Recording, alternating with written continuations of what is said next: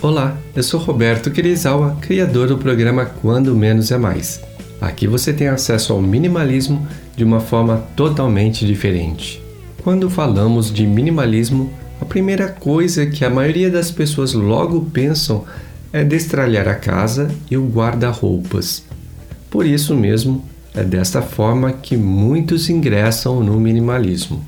Só que, algum tempo depois de realizar o destralhe, tudo volta ao normal de antes.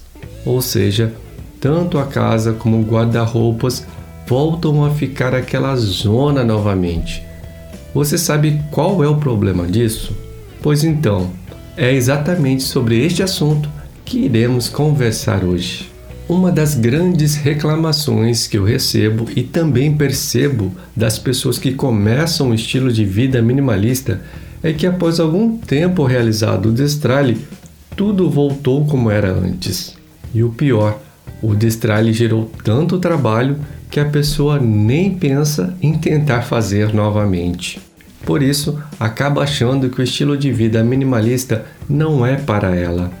O grande problema é que antes de realizar o destralhe, deve acontecer a mudança de mentalidade. A mentalidade é a chave para o sucesso. Eu até entendo porque as pessoas pensam desse jeito. A mídia, como sempre, pode tanto ajudar como atrapalhar na hora das pessoas formarem as suas opiniões. E com programas de sucesso como Ordem na Casa com Mary Kondo, Acumuladores Compulsivos, fez com que as pessoas entendessem que o grande problema era acumular coisas. Então, bastava destralhar a casa e todos os ambientes que o problema estaria resolvido. A mídia cria programas que geram engajamento, porém, ter engajamento não é certeza de ser coisa boa. E também acho que o programa de TV quer criar algo que dê rapidamente o impacto visual para atiçar o público, só que desta forma traz um pensamento muito raso para a questão. Não adianta destralhar toda a casa e depois ir ao shopping e começar a comprar tudo de novo. Quando as pessoas veem que agora tem espaço na casa, pensam que agora podem comprar para voltar a ocupar esses mesmos espaços. Lê do engano. Com isso, as pessoas começam a se frustrar. Acontece a mesma coisa de quem faz dieta para emagrecer. No começo, vê um resultado e se empolga, porém, passado um tempo, já está comendo igual a antigamente e o peso volta acompanhado de mais alguns quilinhos. Você nunca conseguirá ser minimalista se não mudar sua forma de consumir e comprar as coisas. É necessário entender que o destralhe é apenas um dos passos, o bacana é que com o destralhe conseguimos ter motivação visual. Porém, isto é apenas a ponta do iceberg. O importante é buscar o porquê de você querer esta mudança em sua vida. É justamente este porquê que lhe dará forças para continuar enquanto o estilo de vida minimalista ainda não for um hábito para você. O motivo varia de pessoa para pessoa. Pode ser administrar melhor o dinheiro, ter uma casa mais limpa e organizada, conseguir mais tempo para o seu relacionamento, cuidar mais da sua saúde, passar a dar mais atenção para os seus hobbies e também pode até ser viajar mais. O fato é que não existe fórmula perfeita, mas existe um caminho que muitos já fizeram e conseguiram fazer dar certo. É por isso que eu criei o programa Quando Menos é Mais.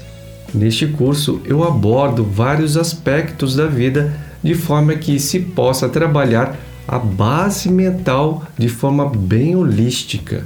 Isso acontece porque, para ter o estilo de vida minimalista, é interessante repensar vários segmentos da sua vida, além de que é importante saber quais são os seus objetivos com isso, o que quer mudar na sua vida, o que você já faz e pode melhorar, como pode chegar no ponto que deseja.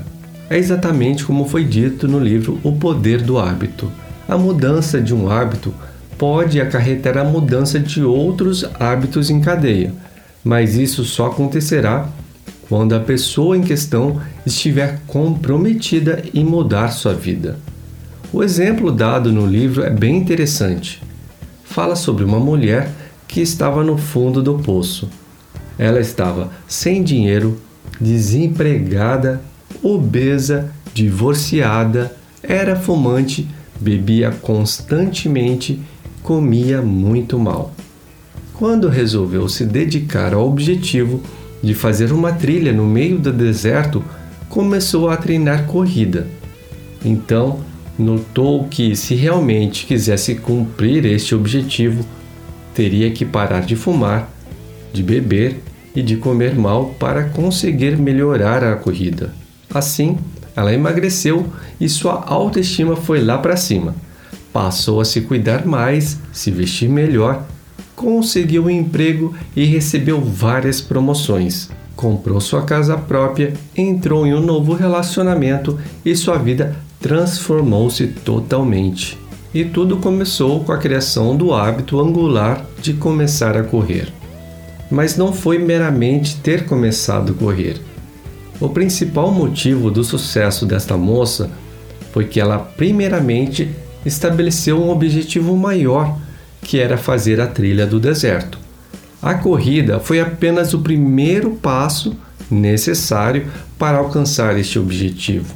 Com o primeiro passo dado, os próximos hábitos começaram a entrar em sua rotina gradativamente conforme ia percebendo a necessidade. E isso aconteceu porque ela tinha um objetivo maior e, para conseguir cumpri-lo, era necessário realizar mais coisas além de meramente praticar a corrida. Da mesma forma, utilizando esta analogia, podemos pensar em quem está querendo ter uma vida minimalista se você pensar que apenas destralhando sua casa tudo estará resolvido, estará começando com o pé esquerdo. Sua mentalidade tem que estar focada em um objetivo muito maior. É só assim que será possível dar o primeiro passo, podendo naturalmente ser impulsionado para o próximo e para o próximo até alcançar o seu objetivo. E aí, Gostou desse conteúdo? Então se inscreve no canal e aproveite para clicar agora no sininho para ser notificado sobre os novos conteúdos como esse que estarei disponibilizando para você. Se você achou que este conteúdo teve valor para você e pode ajudar alguém que você conheça, compartilhe-o como demonstração de carinho. Muito obrigado e até a próxima!